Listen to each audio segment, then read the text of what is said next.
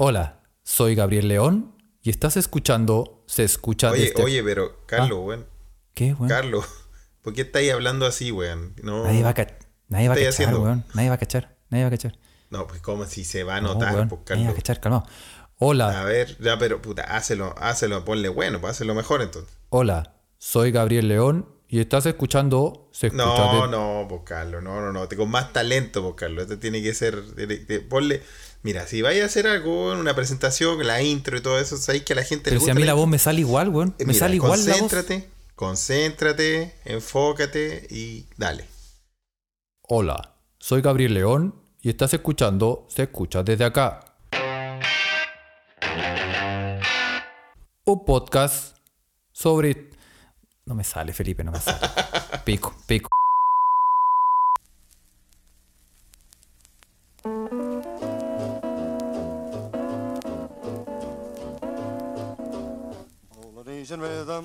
Y buenos días, buenas tardes o buenas noches o buenos a la hora que le quiera poner play a este, su pod favorito se escucha desde acá.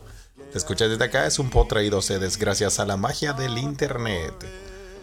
Directamente desde Mainz, Alemania, el arquitecto detrás de esta masa madre que crece y crece y sigue abarcando. Carlitos Huerta desde Mainz y aquí en Estocolmo.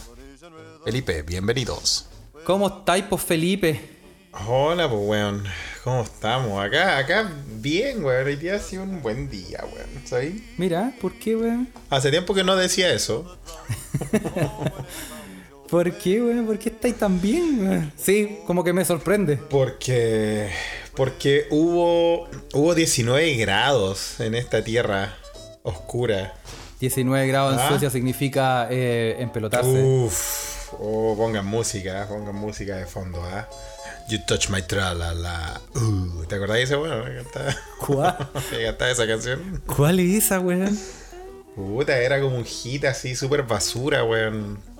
El loco decía que le tocaban el tralala. Uh, you touch my tralala. Era sueco al final, por eso la estoy cantando.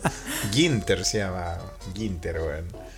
Ginter and the Sunshine Girls. Andaba- bailaba con puras chicas en bikini y todo eso. Todas esas cosas que a nosotros no nos gustan. Esa cosa que Pero nosotros, bueno, no, así está Suecia, Así está Suecia con 19 grados. nosotros estamos deconstruidos, Felipe. Esa weá ya no.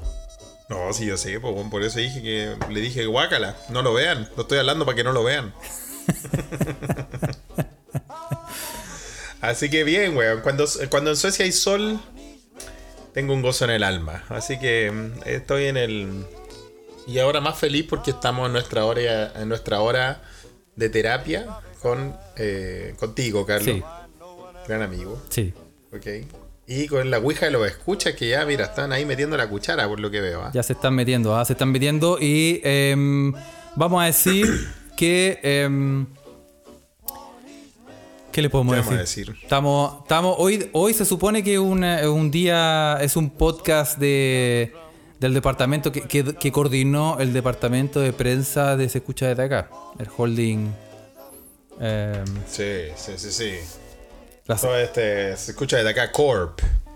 la- claro, Ah. claro. Oye, pero no pueden empezar. La Ouija de los escuchas se abra con un, se abre con un ociovelo balas para todo. No, ya no puede ser la, la facción de los ocio adictos, no, ya no ya la amenaza. ¿Cómo van a empezar así, chicos? Un abrazo a la vecina Payallita, ¿eh? qué bueno saber que está, que está sanita ahí, le mandamos un abrazo. Que ya se mejoró de todo su achaque. Creo que dio a luz, Carlos, supiste, ¿no? ¿A quién? Payallita dio a luz al hijo de, de la mole. Ni el manso cálculo. Oye, verdad, oye, estamos organizando aquí en vivo ¿ah? Eh, ¿Qué estamos organizando? el, eh, Carlos? una, un- la conexión que le demos a la gente. tranza. Sí, así que. eh, em, ah, no. Ya. Bueno, lo que pasa es que Carlos, mira, Carlos está un poco ausente, querido amigo y querido escucha, y también a, lo- a los que están ahí en la Ouija en vivo, porque Carlos está en el background eh, coordinando eh, el esfuerzo de producción de Se Escucha desde acá Corp y el holding Se Escucha desde acá. Eh, el departamento de prensa también está involucrado acá eh, en hacer todas las gestiones para tener unos invitados de lujo hoy día, como les contamos. Sí, pues. No es que no es que nosotros estemos hablando solo por porque, porque al final era una broma. O era mentira. No, no estamos mintiendo, no estamos mintiendo. no estamos mintiendo, sí, es, verdad, lo prometimos. lo prometimos. Y... Sí, pues así que ustedes saben que las conexiones intercontinentales, por más que Carlos sea un, genio maestro del sonido y de la tecnología, eh, también tiene su, tiene su qué. No, weón, con Ah, perdón. Dijimos, esta es una, de las cosas que dijimos que eh, íbamos a hacer porque tenemos invitados estelares. ¿ah? Nosotros, em, para toda la gente que se nos está uniendo recién, este, este es un podcast de ciencia. ¿ah? Este es un podcast científico que sea, sea, es conocido por llevarle eh, la competencia a un podcast que, que, también es un poquito más conocido, un poquito nomás más conocido, pero no tanto. y, em, y claro, entonces ahora tenemos de invitados, para toda la gente que se nos está uniendo, estamos con eh, Gabriel León y María Paz Contreras, que nos vienen a presentar su libro eh, Recetas con Ciencia, recién salido del horno. Ah, mira. ¿Cómo te quedé ahí con la cuña, Felipe? Ah, recién, salido, del horno. Del horno, muy bien. Y, ah, es un. Y sí, es un libro. Eh, ahí está, un libro eh, fresquito, fresquito, salió recién. Em, tenemos que decir. Oye, chiquillo, eh, chiquillo, es verdad que está, está tan salido del horno que todavía no hacen ni la presentación oficial.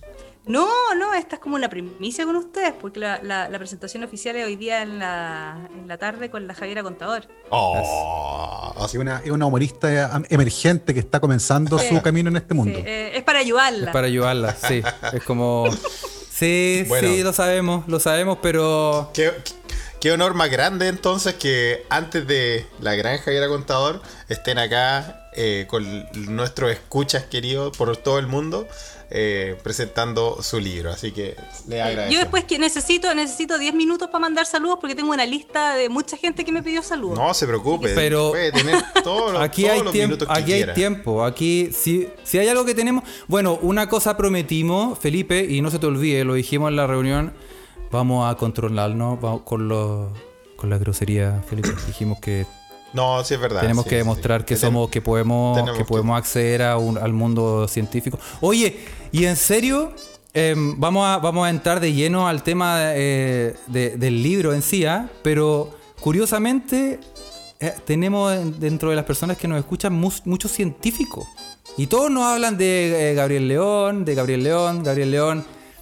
Y, y, nosotros, por eso que... Puras cosas buenas, me imagino. Puras cosas buenas, puras cosas buenas, incluso chistes, que él en algún momento ha contado, eh, quizás en qué estado, pero, pero sí, también, también nos ha, también ha contado. Oye, em, partamos, partamos de lleno, ¿cómo se le ocurrió escribir un libro ah, de, de recetas?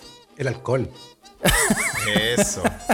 El alcohol. Muy bien, como todas las cosas. En la casa, eh, como todas las ideas buenas. Em, estamos pensando hace rato en eso, en, poder eh, hacer algo entretenido mm, y, de la editorial también viene la oportunidad, ¿cierto?, de plantear un proyecto nuevo. Y ese proyecto nuevo mezclaba justamente la cocina con la ciencia, que, que es una cosa que en la casa se hace mucho. La Pacha es una gran cocinera eh, yo vengo del mundo científico. Así que mm, estaba, muy poco, estaba un poco lejos del micrófono, ahora sí. Em, y finalmente decidimos entonces trabajar eh, como en la cocina, pues, dado. Acá se cocina mucho en la casa em, y, y, usualmente se trata de una actividad familiar. Entonces, cuando llegó el momento de escribir un libro de cocina y ciencia, yo pensé que lo más justo también era que fuera una actividad familiar. Pues. Así que invité a la María Paz a que se uniera como coautora para que fuera una coproducción, pues, y ella me ayudara con las recetas eh, de cocina que más nos gustan, y yo le pusiera ahí la parte científica, pensando evidentemente en el público infantil. Así que ahí resultó el libro, lo querimos durante la pandemia, claramente es un libro pandémico, así que muy contento con el resultado. Mira, mira. Qué rico. Qué rico. Oye, y mm, Pachi, para ti, bueno, ya dijo Gabriel que eres muy buena para la cocina, pero eh, ¿tuviste que pensar mucho en la parte científica o solo mm. empezaste a tirar recetas y todo eso? o sea, mira, la verdad es que tener a Gabriel en la cocina es como tener Google me, yo prácticamente ya no ocupo Google, todo le- se lo pregunto a, a Gabo. Entonces, onda, cada cosa, oye, ¿por qué esto es así? Oye, ¿por qué los tomates son tan bonitos y no sé, y son tan desabridos? Que es como la primera, la primera conversación que tuvimos como media científica de, de comida. Así la conquisté, de hecho. No, tiene, el- tiene, tiene una, tiene una, una, no, es que esa, la tiene que contar el Gabo, la de los tomates feos. Por favor, ¿cómo fue que me, me engrupiste con la historia de los tomates feos? ¿Cuál es la historia, cuál es la historia de los tomates feos? Es que está, está explicándole esta, esta cosa de los su- tomates de supermercado. ¿Lo habéis visto que parece que los tomates de supermercado pasaron por un casting de tomates?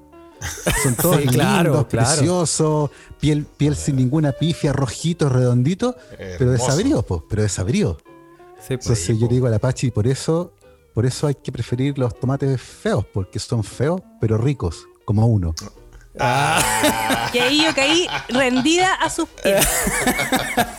Tenemos Oye, qué esperanza, buena Felipe. línea. Tenemos esperanza. Sí, Anoten, eso- anoten. Tuvimos, tuvimos que censurar esa historia en el libro, porque el libro es para niños. Sí, pues. Ah, sí, La claro. podemos incluir en un, en un libro para adultos. Oye, Claro. Oh, se viene, el- se, se viene la segunda parte entonces.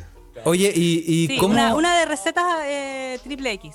No. Eh, Eso, Eso, claro. afrodisíaca y conciencia, Claro. muy bien. Bueno, ahí nosotros, Sí. nosotros hacemos la presentación. Cuando sea el momento. Eso, sí, ya, ahí nosotros ahí, vamos. sí. Oye, ¿y, Sí, y cómo sí. eligieron las recetas del libro? ¿Cómo, ¿Cómo las seleccionaron? ¿Son sus recetas favoritas? Son cosas que nosotros cocinamos casi siempre acá en la casa. El, el, gazpacho, la sopa de tomate fría en el verano es un clásico. eh, el salpicón cuando tení, no sé, pues sobras del asado y no sabéis qué hacer o no tenéis ganas de cocinar. Y las empanadas, por ejemplo, es como la, la, la receta más pro que tenemos que que las empezamos a hacer ahora en pandemia, pues porque al principio estaba todo cerrado, pues acá no se podía comprar nada, no, la, la tinita de ahí del, del mercado de Providencia estaba, estuvo cerrada y no teníamos dónde comprar empanadas, pues entonces ya, ¿qué tan difícil debe ser hacer empanadas? Y empezamos a hacer empanadas, el Gabo hace la masa, yo me encargo el pino, es una coproducción 100%. Mira, mira, cómo se. Qué rico. Como que me, me empiezo a emocionar, Felipe, porque esto es como que tengo una esperanza de, de entrar a la cocina. No, ¿sabéis qué?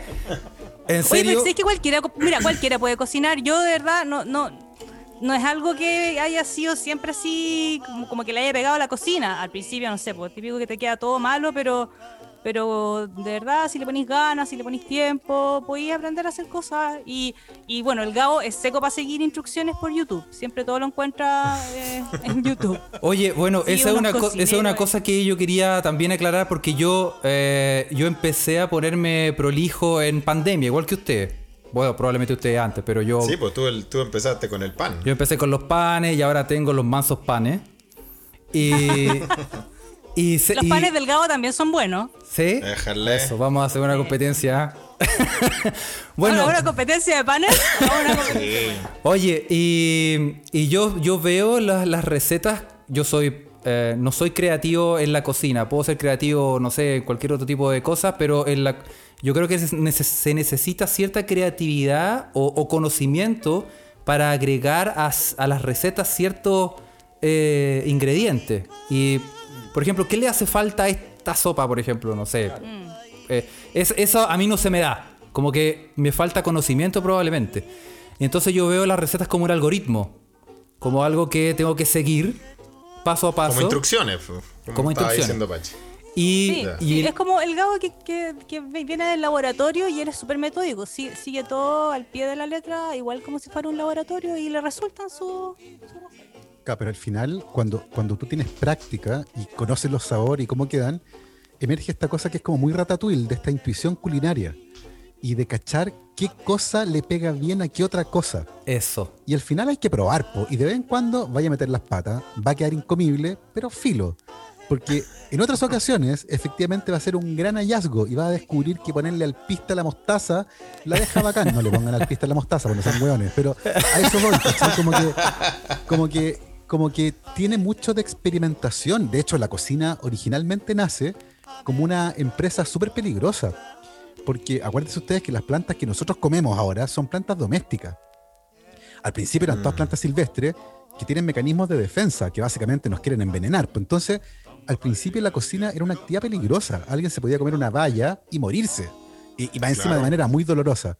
Entonces la cocina tiene todavía mucho de experimentación. Entonces yo creo que hay que, hay que darse espacio para probar, po. Y, y de vez en cuando ir cachando si a esto quedaría bien, y, y así como metinca, pero ese metinca que es como intuición, puede ser una intuición entrenada a partir de la experiencia.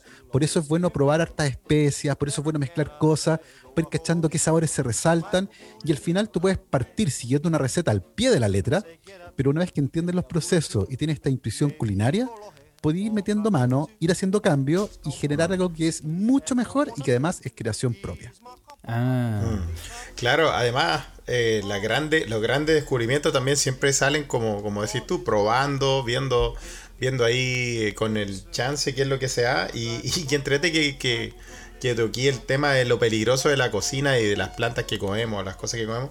Eh, ¿Hacen algún hincapié? Yo no, no he tenido todavía el tiempo para leer entero todo el libro, yo sé que es para niños, pero cuentan algo, por ejemplo, la historia de las papas. Por ejemplo, yo sé que las papas en un, en un, en un inicio eran tóxicas, ¿no? Ah, No, no, pero tampoco, las papas todavía son tóxicas.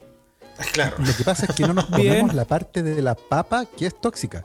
La, la planta de papa tiene, como todas las plantas, raíces, hojas, y, y tiene este tubérculo que es la papa que uno come y súper bien, y papas fritas, bien la papa frita. Pero si te tomas un té de hoja de papa, te mueres. Ájale. Ahora, mi abogada me dijo que tengo que dejar de decir eso porque mucha gente me ha preguntado por la receta. Gente que tiene problemas con alguien, entonces, oye, el tecito que onda, el té de papa y la weá, entonces como que ya no puedo dar la receta, pero. O las pepas de la manzana que tienen cianuro, ¿cachai? Entonces, Á- Ándale. entonces, efectivamente, las plantas, incluso las que comemos el día de hoy, de manera segura, todavía tienen esto, este resabio, como el recuerdo de su ancestro. Entonces, efectivamente, las papas verdes, por ejemplo, que de vez en cuando la papa se pone verde, eh, están acumulando una molécula que es neurotóxica, que se llama solanina, y que en grandes cantidades puede producir problemas, eh, y de hecho puede producir la muerte. Ándale. Eh, hay una planta que es la maestra de todas, que es un poroto, que es el castor bean, que es un poroto que se hizo famoso gracias a Breaking Bad, porque Walter Ah. White en la serie prepara desde este poroto una molécula que se llama ricina. Y la ricina debe ser una de las cosas más venenosas que se conocen. Y es famosísima porque durante la Guerra Fría, la KGB eliminó a un disidente búlgaro que se arrancó a Londres disparándole un perdigón de 2 milímetros en la pierna. Pero ese perdigón estaba untado en ricina. Y ese Oh. pobre tipo agonizó tres días y después murió. Una muerte, por cierto, muy dolorosa. Pero ciertamente todavía tienen las plantas, este, este re- incluso las que comemos de manera segura, insisto, tienen todavía este resabio de molécula tóxica y como este, este tatuaje de pandilla antigua, pero, pero evidentemente ahora son seguras de comer. Espérate, estoy, estoy anotando. Ricina me dijiste. ¿ah? Que tengo unas deudas pendientes. Ricina, sí, ideal, ideal, muerte anotando. lenta, dolorosa, Sí. segura. No, yo con la, con la pepa y la manzana, ¿qué? Pero peinado para atrás. No, yo tengo buena puntería, puedo tirar ricina desde uf, 50 metros, lejos, Sí, relajado. exactamente, una buena cerbatana y Una buena cerbatana. Y- Oye, este podcast, yo lo voy a decir al final, ¿ah? pero en realidad este podcast es comprometido. ¿ah? Y comprometido porque yo leí el libro y no tan solo lo leí, sino que hice dos platos. Para ver si... Ay, ¿en serio? Ah, ¿Qué muy bien, Carlos. Cuenta. Dos platos. ¿Por qué? Porque dije, ¿sabes qué? Al- eh, aquí se tienen, en algo se tienen que haber equivocado. Porque este weón no puede saber de todo. No puede saber de cocina, no es posible que sepa aquí y allá. Imposible, así que Andáis buscando la. la yayita, yaya. anda, anda buscando la Mira, yayita. está sudando, está sudando Gabriel. Y, y- y hice, los, hice el, el, el queque de banana, de plátano, y hice los nachos. Y me quedaron súper ricos. Y, y en serio, ¿ah? No estoy, no estoy, no estoy. ¿Dónde me ven? ¿Aquí? ¿No me Oye, ven? los nachos, eso fue un descubrimiento acá en la casa, porque estábamos tratando de, de no comprar tanto, tanta mierda en el fondo procesada. Y bueno, también en la pandemia, pues como Claro. tratando de, de no subir más de peso y echando de, de menos la, los cuates, pues, que el restaurante ahí de, al, al que vamos con mis amigos de la secta. Saludos, saludos a mis amigos de la secta. A la secta. Y, Bien. eh, y ahí aprendimos, dijimos, ya, pues si no puede ser tan difícil hacer nachos. Pero a la primera no resultaron, fíjate, si al final uno tiene que tratar nomás. Pero ¿No te el- resulta? em, me sorprendió lo, lo, lo que yo decía antes. Si uno sigue las instrucciones y, y, em, viéndolo de la perspectiva infantil, es demasiado didáctico y es exactamente, es como contar un cuento mientras uno va cocinando. Y lo, lo fui preparando y... O sea, en, en un momento sentí como, ah, ya está, aquí está. Ah. Qué buena. Salió. Y bueno, me emocioné, lloré y todas esas cosas que hago normalmente cuando las cosas me resultan, pero eh, de verdad, de verdad, eh, es muy didáctico. El libro es muy didáctico y... No, si hay, si hay una receta de Nacho, entonces ya. No sé, tengo, tengo el resto de- del año listo. Ya estoy listo para. Nacho es muy buena. Con toda la receta, weón. Es la única. podría comer todos los días, sí. Qué rico. Oye, eh, y una pregunta, ¿cómo fue realizar este libro em, como pareja, juntos, en pandemia? Eh, ¿Cómo hacer el amor? No. Eh, fue súper. Déjale. Sabroso. Sí, eh, no, pues eh, es que nosotros cocinamos juntos, entonces como que se da muy natural. Y, y hay, y hay recetas que son favoritas del Gabo, como las de los las que son relacionadas con masa y, y él como que le pega más a la masa. Y otras que son más, más que, que las hago yo, como las ensaladas y el, el, bueno, el cauceo, esas cosas así como más, más del salado, son más mías. Y, mm, y ahí íbamos como compartiendo, pues, pero es algo súper, fue algo súper, súper en conjunto de los dos. Que además tenemos, no- nos armamos en la pandemia una oficina aquí en, en el departamento. Eh, somos compañeros de oficina, Ah, así que esta es una relación de oficina. Ah, No, lo ¿qué hagan, no lo hagan, por favor. O sea, es algo netamente Y- laboral. Y es muy divertido porque la, la tiene su computadora ahí al lado, entonces escribía una receta y me la mandaba por correo. Y yo la recibía en mi computador, la miraba y decidía qué aspectos de la receta podían llevar el elemento científico. Ah, Entonces así, decía, era el, ah, así era el. Así era el, el, el modus operandi. Entonces yo, mira, acá claro. tenemos esto y esto, y esto tiene cosas choras científicas, eh, profundizaba y le agregaba esa parte como más narrativa científica en la receta. Y terminando el texto, lo revisábamos y se lo mandamos a la editora, y de ahí se lo mandaba a nuestra queridísima ilustradora, que hay que mencionarla, la, la Paula Balbontín, la Balbonta, Balbonta arroba pidió Saludos, Balbonta. saludos, Balbonta. y, y la, y- y la Balbonta tomaba esta historia y le extraía la mejor parte, así como eh, la- el filete de la historia para convertirlo en ilustración. Así que era un trabajo bien interesante y finalmente, bueno, y nuestras queridas editoras también, eh, Maca y Vale, nos ayudaban a, a- a tener finalmente la historia lista para que se fuera a la imprenta. Así que fue un, fue una- fue un trabajo bien entretenido y la verdad fue bastante rápido. Yo diría que el libro total lo escribimos en un mes, en un mes más o menos. Oh, wow. Eh, fue, fue incubada la idea un poquito más tal vez, pero la parte como de sentarse a escribir fue básicamente un mes. Así que muy, muy contentos, trabajamos súper bien. Pero eso tiene que ver de nuevo, yo, yo insisto, con la idea de que, de que es reflejar el hecho de que la cocina es un acto familiar. Y esta cosa súper como cavernícola de volver a las fogatas. eh, de volver a la comida casera y como juntarse en la cocina. Eh, no sé si les pasa que siempre los carretes, lo la mejor parte del carrete pasa en la cocina. Eh, donde se junta un grupito, ¿cierto? Y, y- y tiene el mejor picoteo y el copete más, más fresquito ahí, ¿cachai? Y el hielo al lado. Sí, po. Y como, Claro. que, y como que eso, eso de volver a la comida casera, volver a cocinar, no, no recurrir tanto al delivery. Y además incorporar a los cabros chicos en las recetas, po. meterlos al horno de vez en cuando si se portan mal también, eh, ayuda en pandemia. po, ¿Por ayuda. qué no? ¿Ah? Claro. Sí, pero es cierto, a lo mejor en la fiesta pasa en la cocina y en la pieza de los papás. Podría yo acotar. que ese es algo. Dicen, ¿ah? Algo te acordáis, Carlos. Dicen, por lo que, por lo que me acuerdo. Pero sí. Sí. Em, ¿Qué más? Felipe. No, yo, yo estoy eh, muy interesado en lo que en lo que están diciendo, pero nos gustaría saber que después de esta de esta experiencia que han tenido los dos, ¿quién todavía es el mejor para cocinar? Porque ahí Pachi dijo que, que Gabo era muy bueno para unas cosas, Pachi le ponía a la otra. ¿Qué, qué dirían ustedes ante esa pregunta? La Pache. Lo que pasa, no, lo que pasa es que somos dis- cocineros distintos. bueno, obviamente los dos somos amateur y todo, pero eh, el Gabo es súper bueno para seguir instrucciones, así que yo creo que el Gabo podría perfectamente hacer, no sé, una torta de novio a la perfección siguiendo las instrucciones. De verdad, hay unos videos en YouTube que son súper buenos y el Gabo los hace así todo al pie de la letra y le sale. El Gabo ha hecho eh, croissant, que son Wow. súper difíciles. Sí. In- impresionante, le, quedan así, pero iguales. No sé, una masa y difícil esa masa de Y es que además yo les tengo que contar un, un sec- un- ya no es secreto, pero yo quiero ser panadero. Así de real Ah. panadero. Quiero, quiero, porque nuestro plan de vida es irnos a vivir a Pichilemu. Estamos en eso ahora y quiero ser panadero en Pichilemu. Y quiero instalar una panadería allá y vender cuatro o cinco tipos distintos de pan. eh, aparte del pan de campo, baguette, eh, croissant, ojalá, y algunos.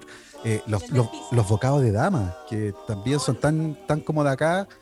eh, Tradicionales, Y, y- y evidentemente pizza, porque cualquier panadería tiene que vender pizza también, pues sí, obvio. Claro. Así que, y, y a mí me gusta mucho porque además, fíjate que tiene una cuestión bien romántica. El pan fue el primer elemento complejo que comimos como especie. Que tiene un Mm. proceso, que tiene un proceso biotecnológico detrás. Porque hay una fermentación que lleva a cabo por levadura y bacterias. Entonces, es- y aparte es un alimento que está en la mesa de los ricos, está en la mesa de los pobres y está en la mesa de todo el mundo. Porque culturalmente en todas partes hay pan y tiene cuatro ingredientes. Harina, levadura, sal y agua. Entonces, lo encuentro que además es culturalmente lindo, ¿cachai? Entonces, y me gusta además, es como, puta, no sé, lo, lo encuentro tan, tan completo eh, en su historia, en su bioquímica, en el sabor, en, en las variaciones que se pueden hacer, que me encanta. Así que ese es un poco el plan. Y vender, queremos vender panes a, a 10 lucas el kilo para venderle a Briones. Obvio. Bueno, sí, está claro quién te va a ir a comprar, pues. Hay Saludos que, saludo al exministro. Te, va- te va, te va a ir a comprar el, doble de acción de Carlos Huerta. hay que justificar los costos fijos, pues irse a vivir a Pichilemu tampoco. Obvio, obviamente. Oye, y em, ¿cuál, ¿cuál sería? Oye, espera, espera, espera, Carlos. Espera, Carlos. Y si van a Pichilemu y ponen la panadería y todo eso, ¿cómo le llamarían? Yo soy muy ñoño, quiero que se llame Saccharomyces. Saccharomyces. Corta, Felipe, corta, se- corta, corta. ¿Por qué? ¿Qué, qué es Porque Saccharomyces? Saccharomyces, el nombre de la levadura, el nombre científico, es Saccharomyces cerevisiae. Ah, oh. Eh, Pero claro, el bongo Saccharomyces, oye, y la gente no le va a decir, ándate a la panadería de la esquina, la del guatón pelado. No le va a decir Saca- Saccharomyces, po. Pero voy a ponerle Saccharomyces como Ebenezer, como Ebenezer Saccharomyces, y Claro, ahí, hay- como, ahí, como hay- todo lo de ver, claro. ahí hay algo, po, ahí hay algo. Sí. Oye, no, pero ¿y Pachi a ti cómo te gustaría que se llamara? Donde la Pachi, po, obvio. Obvio. Excelente. Es muy divertido que acá en la casa todo se le pone pachi. Entonces el gazpacho es gazpachi. Ah, qué lindo. Está bueno eso. Tenemos, tenemos un manto de Eva, que es manto de Pachi. Ah, jale.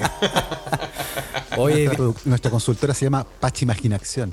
Pachi, imaginación. Claro, claro, la conozco, ¿ah? Conozco el. Estamos, estamos buscando clientes por si alguien necesita consultoría. Sí. Muy bien, pues ahí pueden pasar. Sí, van a tener tiempo para pasar Felipe, los Felipe, datos, los necesitamos, todo Felipe, necesitamos ese lavado de ¿Qué? imagen. Acuérdate ¡Qué que. buena idea!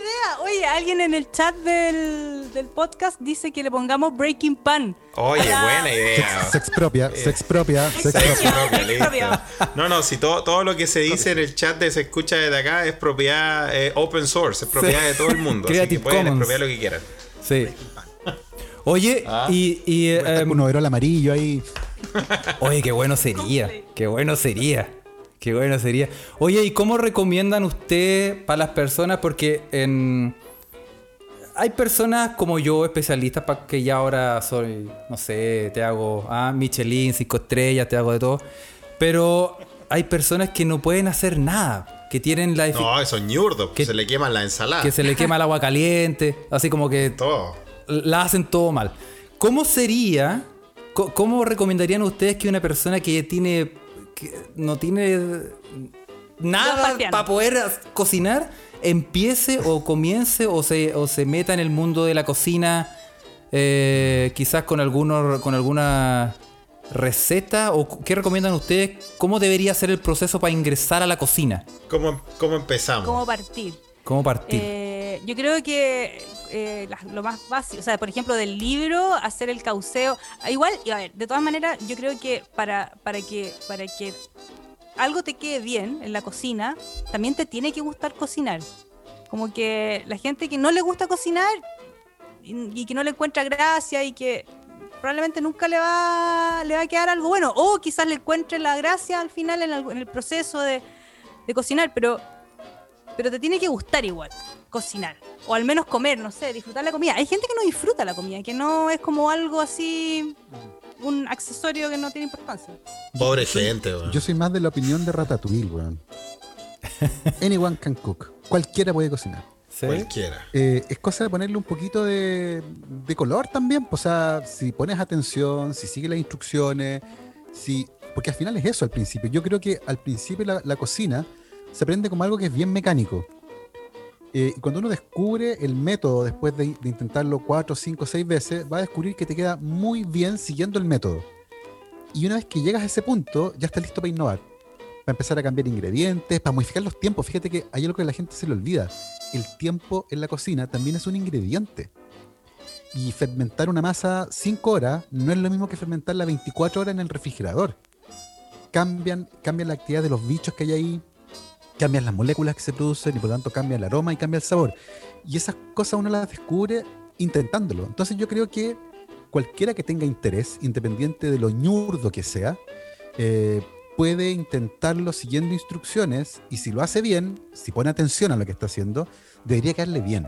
Eh, yo creo que uno, uno a veces se ataranta, eh, se apura, eh, se salta ingredientes porque no entiende bien cuál es el papel de los ingredientes y ahí la caga. Pero si uno sigue las instrucciones al principio y trabajas con buenos ingredientes, deberías poder llegar a un resultado satisfactorio. Y yo creo que eso es la clave porque, como le pasó, por ejemplo, aquí a Felipe, una vez que tú haces algo y te queda rico y tú lo comes y dices, ¡ay, que quedó rico! Y lo hice yo, weón. Así como que de verdad se siente agradable, se siente bien, uno se siente bacán. Es como ese cavernícola que cazaba un, un leopardo, así, algo así. Y como que de verdad uno agarra el vuelo rápidamente y uno se entusiasma. Así que el mensaje es, inténtenlo. Yo creo que, que esa es la clave. O sea, es cosa de querer nomás eh, lo que tú dices. Sí, yo creo que sí. Oye, oye, Gabo, yo te quería hacer una pregunta a tono personal, ¿ah? ya que estamos hablando de cocina y todo eso, y tú que sabes tantas cosas. ¿Sabía a quién se le ocurrió comer piure, weón? A un buen que estaba cagado de hambre. Es el huevo más cagado de hambre del mundo. El weón más cagado de hambre del, del planeta Sí, después o sea- del que descubrió la alcachofa. Piensen ustedes que hay un montón de cosas que comemos que, que en, que en circunstancias actuales nadie las comería nunca. Nadie intentaría comerlas porque ahora hay comida. Pero en la antigüedad, cuando no había comida y nada se podía desperdiciar, es evidente que no podías darte el lujo de botar cosas. po. Claro. O, o de decir, esa planta no se ve muy fea, no la voy a comer. No, pues hay momentos en la vida que aunque esté fea, igual hay que comérsela. Entonces, la comida. Entonces, yo creo que yo creo que es importante también tener en cuenta cómo la historia humana y la cultura influye fuertemente en eso. Eh, el otro día estamos viendo en TikTok una serie de videos súper entretenidos de un tipo que está cocinando recetas de la época de la gran recesión, Mm. los 20. Y es impresionante Cuando- porque cuando no había comida, la gente se No moría de hambre, claro. no había nada. Y hay, una, hay un pie que es pie de agua. Weón, pie de agua. Imagínate lo cagado que tenéis que estar para tener un pie de agua. Eh, otro que era un, La sopita de pan. Claro, pan. sopita de pan. Ah. Eh, el pan con aceite y salpo. Eh, no sé. Ah, un clásico, clásico, clásico. de España. Clásico. Sí.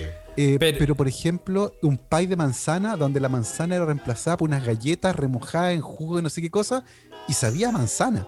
Entonces es Ah. interesante descubrir como muchas veces la necesidad la que genera la aparición de esta receta o de estos ingredientes que son tan poco, no sé, tan poco llamativos, tal vez, un poco feos, que uno de buena primera no, ni cagándome como eso, y al final es como, oye, no solo lo comí, además es rico, ¿cachai? Entonces yo creo que, que va por ahí un poco la, la madre de esas eh, invenciones culinarias. Aunque yo creo que el que al que el primer weón que probó piure, ese no, no fue por hambre, ¿ah? fue lo quería, fue amenazado. Lo estaban amenazando. O, o dijeron, los dioses están, están alterados, ¿cómo, lo, cómo aplacamos la ira? Sí, no sé. Aquí hay un, aquí hay una piedra que sangra, una piedra que es como lo más parecido a sangre de alguien que puede tener y que palpita. Démosle, Y qué démosle, palpita más encima. démosle esa weá. Oh, sí, pero fuerte, ¿ah? Fuerte. Yo, yo, no sé, ¿ustedes son de probar cualquier cosa? De, de, hay comidas que ustedes dicen, no, esta no la como ni... ¿A los chinos está diciendo? ¿A, lo- a la Por sopita de suerte- murciélago?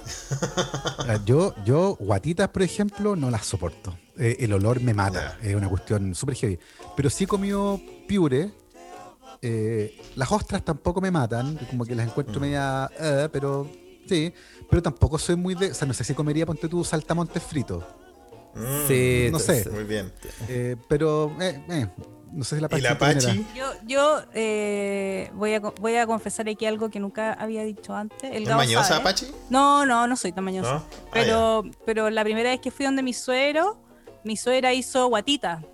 Y yo dije, Ah. "Mm, mi plato favorito. Y no, era, era mentira. Oye, interesante. interesante. La historia, la historia tiene un giro que es aún mejor. La historia tiene un giro que es aún mejor, porque ese día mi mamá había cocinado tres platos distintos. Ah, sabe, que las, ya. gua- sabe que las guatitas es algo que le gusta solo a ella y a su yerno. Sí, pues a ti no te gustan, tú A mí no lo no. Y entonces mi mamá hace guatitas solo para ellos dos. Y además hizo pollo y otra cuestión más. Y cuando la Pachi cachó que mi cuñado comió guatitas, ella dijo, no puedo ser menos. Oh, Y pidió guatitas también y no, le, y no le gusta. Y me contó mucho tiempo después, así como, "Y, ¿para qué hiciste esa weá? ¿Para qué comiste guatitas? No, es que mi suegra y no sé qué. Con mi, Oye. con mi concuñado tenemos una, hay una guerra personal por el amor de, de nuestra suegra. oye, se nota, ¿eh? Oye, pero eso es amor verdadero, Gabriela. Eso es amor verdadero. Sí, es amor verdadero. Porque, Te porque- ríe el prueba de amor. De real, sí, de real. Y a lo mejor, y a lo mejor, Pachi, para tu suegra también fue. eh, ella estaba testeando el terreno. Dijo, le voy a de aquí. Aquí tengo guatita y dos cosas ricas. Vamos Sí, a ver. por ahí lo hizo con su quea, porque si no le gusta a Gabo y sabe que no le gusta a su propio hijo, Ah, además va a hacer come, sea. guatita. Y, y- La y- creación del demonio. porque, Comer guatitas por amor están diciendo ahí en el chat. Porque Bueno, claro, en to- el. Todos hemos estado ahí, ¿ah? Sí. Sí. Por amor, pu, por amor. No, si, si Sí, ustedes. no. si Se hacen locuras, como comer guatitas. Sí, guatita, yo me comí una guatota. Si ustedes supieran las cosas que no hemos comido, especialmente en la Delfos Discotec, Pero, pero no por amor, pues eso fue por. por necesidad, básicamente, por necesidad. No, sí, por amor Eso era también, necesidad. si uno es romántico. Porque en, el libro ustedes ponen, eh, todas las recetas son, son, digámoslo así, son súper amigables. Las recetas que están ahí son fáciles de hacer, son... eh, se pueden seguir, los niños pueden seguir las recetas. Han preguntado mucho en el chat eh, desde a qué edad o desde qué edad eh, se pueden hacer las recetas con los niños. De- desde la edad que estén tiernecitos para comérselo. Yo creo que no hay. Ah, tú dices, ya, ya te entendí, no te entendí. Eh, no, eh, la verdad es que desde muy chico, eh, porque está claramente definido en qué partes pueden interferir. Evidentemente no le pasamos ni los sopletes ni los cuchillos a los niños, eso lo manejan papá y mamá. Ni freír, ¿cierto? Pero pueden amasar, ayudar a recolectar, a juntar ingredientes. Así que yo diría que desde los 5 o 6 años pueden participar perfectamente de este proceso. Eh, no, hay, no hay ningún problema con eso. De hecho, las recetas fueron elegidas justamente así, po, para que fueran cosas que fueran relativamente sencillas de seguir. Por, por eso, de hecho, yo, por ejemplo, no puse mi receta de pan, que el que hago yo, porque es una receta que es compleja en cuanto a su técnica, que, que es un pan que no se amasa, que se pliega, que hay que hacerlo además con una harina que es muy especial, que no es la típica harina, la selecta que uno compra en cualquier lado. Entonces dije yo, no, ¿para qué me voy a poner, weón, y poner esta receta que es tan compleja? Porque además hay que hacerlo como con un video, ¿cachai? Porque, y además si lo haces con cualquier harina, no te va a funcionar, porque tiene que ser una harina de alta resistencia, con alta proteína, ¿cachai? Y después sacar una, una muestra y analizarla la en un microscopio. Bueno, la- eliminamos justamente para que fuera un poco más amigable. Ah. Ah, qué bueno, sí, ese suena como el pan de, de, no, no, de NASA madre. Como ese pan, Pan de naza madre. Claro. Sí, ¿ah? Oye, y, y seamos honestos, seamos honestos. Este es un libro. Este es un libro de cocina con datos científicos o es un libro de ciencia con recetas. Ájale. Está difícil. Está está súper difícil porque yo creo que además el problema que hay ahí es que la cocina tiene mucha ciencia, pero si los cambios físico-químicos que ocurren cuando uno cocina un huevo, por ejemplo, y tú tiras un huevo al sartén y la clara que es transparente se pone blanca, eso es ciencia. po. Eso es, Claro. eso son proteínas desnaturadas por temperatura que coagulan. Entonces, como que la cocina y la ciencia están, son inseparables. Ahora, si yo lo tuviera que definir, diría que es un libro de recetas con ciencia. ¿Opina lo mismo? Sí, sí, recetas conciencia y, y también historias de, del, del cotidiano de la casa, pues, porque igual está metido eh, la ida a comprar donde la casera de la esquina que vende los tomates de limache o Claro. el mismo hecho de, de las empanadas y que El Lucas. que, está todo cerrado el Lucas que también siempre ahí es el perro vegano que come Oye, sí, estaban, estaban preguntando los escuchas por, por el perrito. sí el perrito es real existe y, y, y come verduras ahí está Lucas Ahí va a venir. ¡Ataque! ¡Ataque! Ahí está, ¡Ataque! ahí está. ¡Muerda ahí! ¡Muerda ahí fuerte! Ahí Bueno, está, nuestra- la, la fiera, la fiera. La- Ahí está, qué lindo. Oye, y, y, em, bueno, no está la, no está la Pachi, pero eh, cuando vuelva le vamos, a- timbre, le vamos a estas preguntar. cosas de la, de, de la- Ah, esto, esto de hacer radio en vivo es así. Sí, Sí, sí. Oye, em, Sí. y, eh, eh, ¿cómo aprendiste tú a cocinar? ¿Tú aprendiste a cocinar a partir de, de la experiencia en el laboratorio y tú dijiste, ah, esto se puede extrapolar a, la cocina? ¿O partiste primero cocinando y eso te motivó? Yo, yo comencé a cocinar porque mi mamá, que era la que cocinaba en la casa cuando yo era chico, eh, se puso a trabajar. Tuvo que en algún momento empezar a ayudar a mi papá. Y eh, éramos cuatro hermanos y de repente desaparecieron de la casa los cujen, los empolvados, los calzones rotos, porque ya no estaba mi vieja. po. Tenía que trabajar todos los días, todo el día. Y yo dije, ¿sabes qué? No puede ser. Y yo como era chico y guatón y con mucho empeño, dije, yo voy a aprender a hacer todas estas cosas ricas. Así que partí haciendo eso, eh, cuando tenía, no sé, 13, 14 años, a cocinar eh, kuchen, empolvado, alfajor y cosas así. Y, mm, y después de un tiempo, como que sí, siempre me gustó cocinar. Yo viví solo en Francia como por tres meses mientras terminaba mi tesis. Y ahí le agarré harto gusto a la cocina rica, rica. La comida francesa es maravillosa. Y, mm, y creo que siempre me gustó mucho porque, porque justamente tiene esta cosa parecida al laboratorio. Esto de los aparatos. De hecho, yo feliz me hubiera traído varias cosas que tenía en el laboratorio a la cocina. Tener un Mm. rotavapor, por ejemplo, una placa calefactora con agitador, el parafilmer, que es un papel plástico especial. O sea, yo feliz tendría todo ese tipo de cosas en mi laboratorio de cocina, porque, porque al final es eso. Entonces tienen, vienen como bien de la mano al final. Sí, ahora, bueno, ahora que tú lo mencionas, lo- las cosas del laboratorio, de la cocina y todo eso, yo, bueno, es- he, he visto un par de videos de YouTube bien raros, ¿ah? Eh, sobre cocina molecular, donde se usan como estas cosas, eh, se usan cosas de laboratorio, ¿no? Exactamente. Para hacer un que- postre japonés, creo que vi uno que era, sea, las, unas weas que se congelaban a no sé cuántos grados, ¿no? Sí, lo, lo que pasa es que ahí empezaron a incorporar justamente métodos científicos de laboratorio para, para manipular particularmente la textura y la percepción de la comida, cómo se ve y cómo se siente. Eh, y ahí se incorporaron, por ejemplo, alginatos que gela- gelatinizan rápidamente en contacto con ciertos líquidos y forman una película que puede proteger otra cosa, eh, eh, enzimas que modifican la carne y tú puedes pegar literalmente, así como que fuera un pegamento, pegar trozos de carne o ablandar trozos Ujú. de carne. Entonces, todas esas cosas se comenzaron a incorporar. Nitrógeno líquido, por ejemplo, también para congelar Claro. rápidamente algunas cosas. Eh, y se convirtió en una moda al, al final. Como que, como que la experiencia de la cocina se elevó a un nivel distinto, desafiando los sentidos frente a lo que tú comías. Entonces, tener una espuma que no se comporta como espuma, sino que se comporta como un sólido. O tener un líquido que en realidad es una gelatina. Y todas esas cosas como que son como una, un aporte bien particular. Yo no soy particularmente fan de la, de la cocina molecular. Creo, creo que es como una, una parafernalia que a mí no me convence por lo menos. Yo soy de la cocina más sencilla. Eh, creo, que, creo que el sabor de la comida por sí solo, y, y evidentemente su presentación y todo, para mí es un nivel de, de disfrute que llega al máximo. Eh, lo otro ya es sorpresa, es como wow, es como el así, pero, Claro. para mí va por otro carril que es distinto a cuando uno muerde una costillita de chanchito y se muerde el huesito así, como que para mí eso es como el, el paraíso, ¿cachai? Y es como, dudo que uno pueda ser mucho más feliz que eso. Sí. Mira, Pero igual hay que agradecer mucho la- que la ciencia se haya abierto tanto al, al- este, al, al nuevo, al nuevo campo de la cocina, porque por ejemplo ahora con las nuevas opciones que no son cárnicas, por ejemplo, todo lo que es plant-based, que se llama acá en Europa, venden todo, no sé cómo le están llamando allá en Chile, basado en vegetal, plant-based. Eh, al final igual es algo que está, hay mucha ciencia detrás de eso, de estos sucedáneos de carne, ¿no? Sí, claro, y, y de hecho tiene un objetivo claro que es tratar de disminuir la producción animal para consumo humano. Eh, porque hoy día, hoy día tenemos tecnología que nos permite reemplazar mucha de esa proteína por tecnología, básicamente. Eh, algo que hace 20 o 30 años era imposible o era muy caro. ¿Se acuerdan ustedes que la primera hamburguesa que era de carne de laboratorio era, costó 35 mil dólares? Una locura. ¿Quién está comprando una hamburguesa a 35 mil dólares? Nadie. Deme tres. Pero evidentemente con el paso del tiempo, costo bajó, pues, porque la tecnología se masificó y mejoró y qué sé yo. Y hoy día una hamburguesa de carne de laboratorio le puede competir a una hamburguesa tradicional.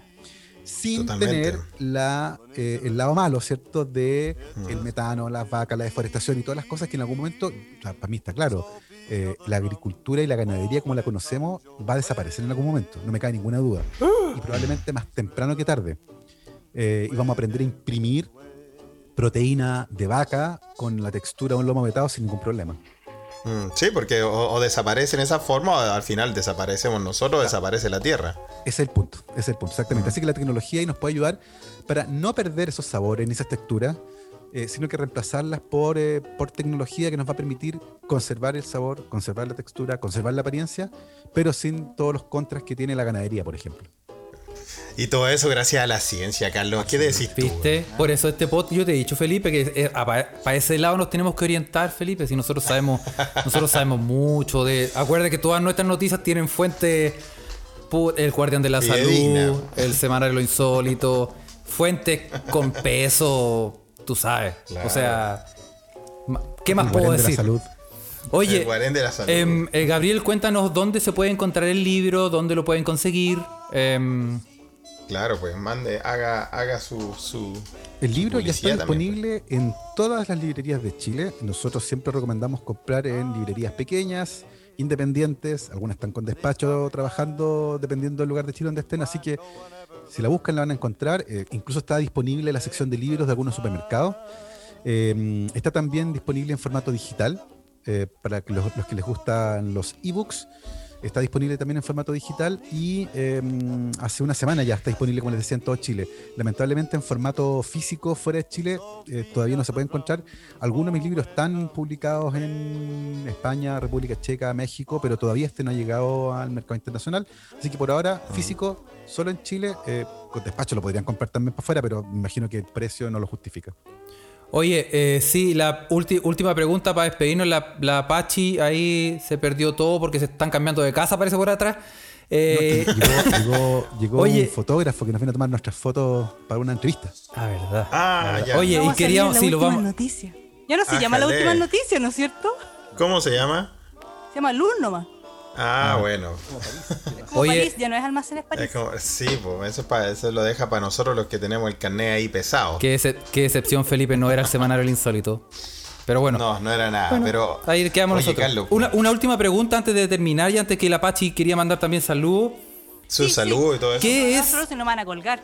eso? ¿Qué es para Gabriel? ¿Qué es o qué se siente? ¿Cómo es cocinar con la Pachi? Por ejemplo, cuando estás cocinando, la Pachi te dice, ah, vamos a tener que revisar esa causa, eh, causa pendiente. Esa... Tengo, tengo que hacer una confesión.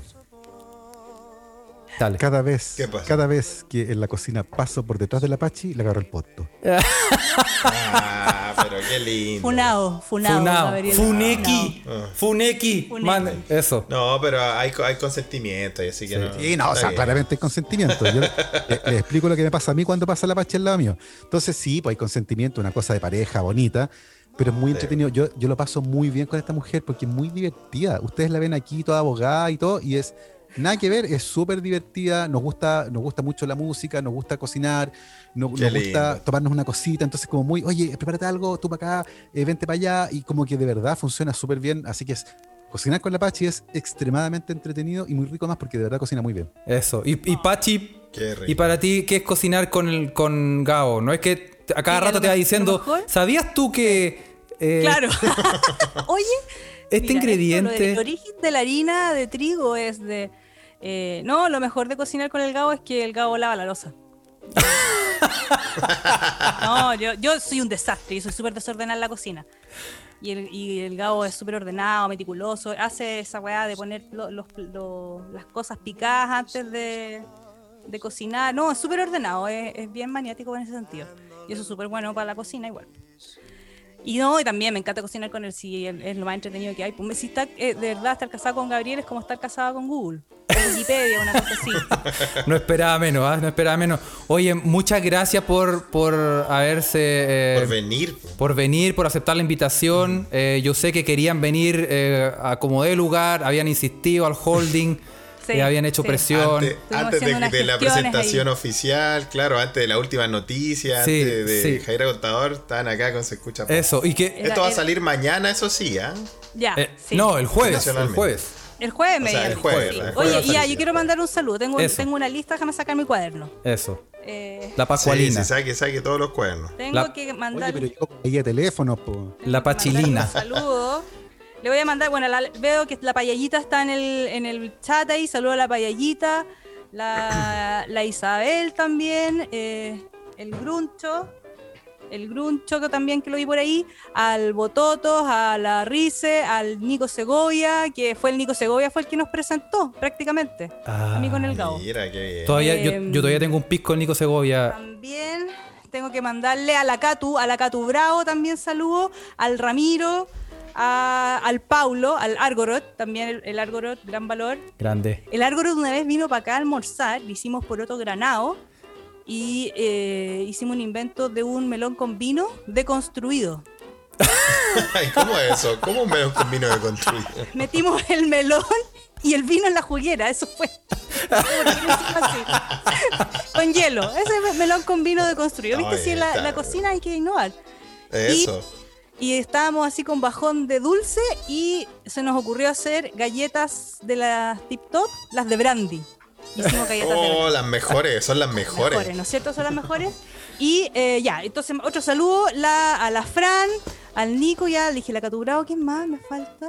Que no se me puede perder a nadie, porque si no pueden me funan. No. Alta Dalai Lama, Obama.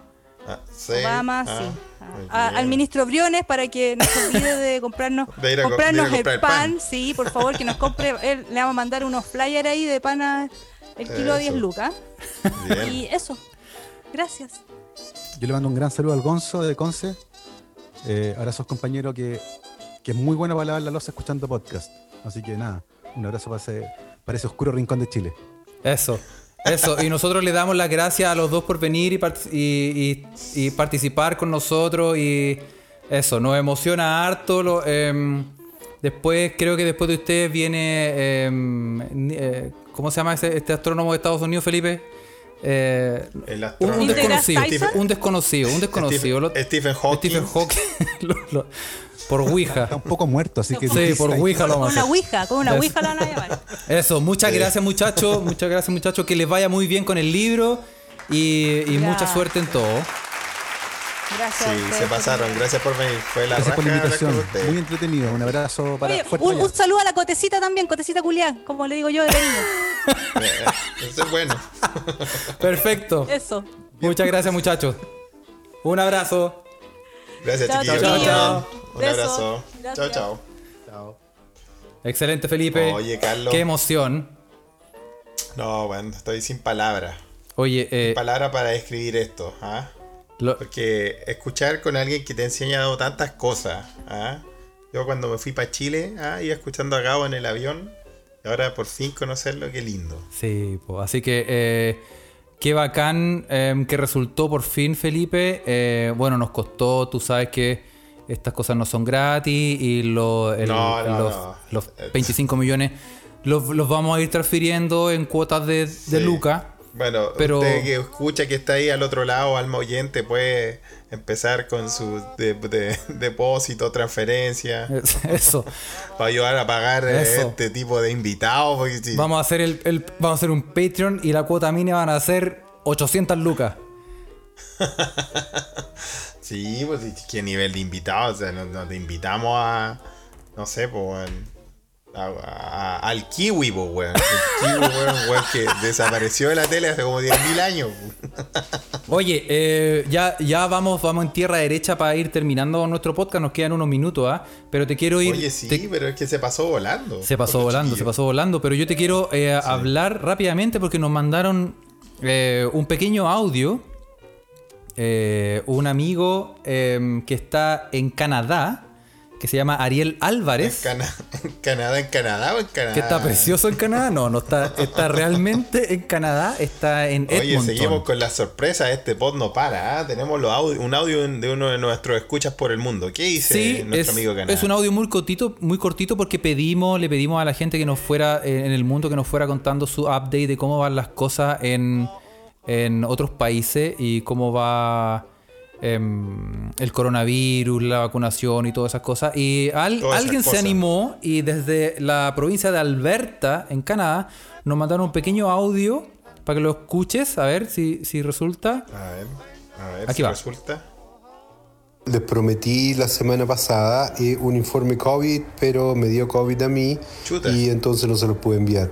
Pero mm, acá en Edmonton, Canadá, la provincia de Alberta, los números están bien feos, están súper altos. Y siendo que lo- lo- los canadienses son súper responsables y todo, pero aún así están súper altos y mm, eh, los expertos dicen que estamos en la tercera ola. Pero sí se abrió la posibilidad para que todos los mayores de 12 años o, o de 16 años, ya no me acuerdo, a partir del lunes eh, pueden book un appointment para empezar a vacunarse. Así que mm, están esperando que nos vacunemos pronto y, y- y eso vamos a hacer. Pues apenas, apenas podamos nos vamos a vacunar para poder bajar los, los números. Eso muchachos, así está la cosa por acá. Desde Edmonton, Canadá, las estepas tundras. Ariel Álvarez, cabeza humana, adelante estudios. Excelente el reporte ¿ah? de nuestro corresponsal en Canadá. Buen reporte, ¿ah? Buen reporte. Ca- cabeza humana. Cabeza humana, hace- a, a Ariel Álvarez, así que le mandamos muchas gracias por, por mandar su reporte desde Canadá. Si usted, Gracias, ti- Ariel, si usted sí, vive en algún sí. lugar del mundo y quiere contarnos en breve, en un minuto su experiencia, Aunque sea Talca, ¿ah? no importa. puede ser Talca, puede ser Calama, puede ser esos lugares desérticos que uno que son casi como mito, como Narnia. Eh, cuéntenos y eh, mande su audio, anímese y acá se lo, se lo ponemos. O sea, se, lo, Ah, se lo publicamos. Tu especialidad. Tu especialidad.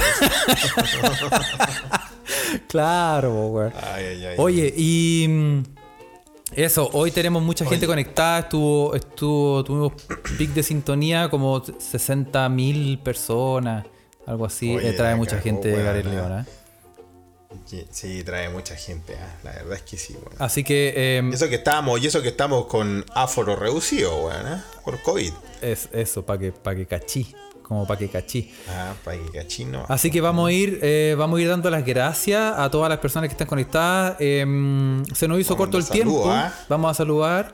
Eh, bueno, Sí, solamente podemos saludar eh, a la gente que está conectada, pero sí vamos a hacer un, un pequeño saludo, como siempre, a la gente de Humo Negro. Em, Los amigos de Humo Negro. Muy bien. Sí, que ya van en el episodio, en el episodio 78 em, en su podcast de música. Puta, los weones productivos eso, ¿ah? van a presentar el disco aniversario Pet Sounds de The Beach Boys. Oh, The Beach Boys. Ese álbum es muy Buen bueno. disco. Muy bueno. Buen disco. Bueno, el artista de la semana es System of a Down y van a Ah, presentar los discos nuevos de Love of Lesbian, eh, Shakur y Gojira.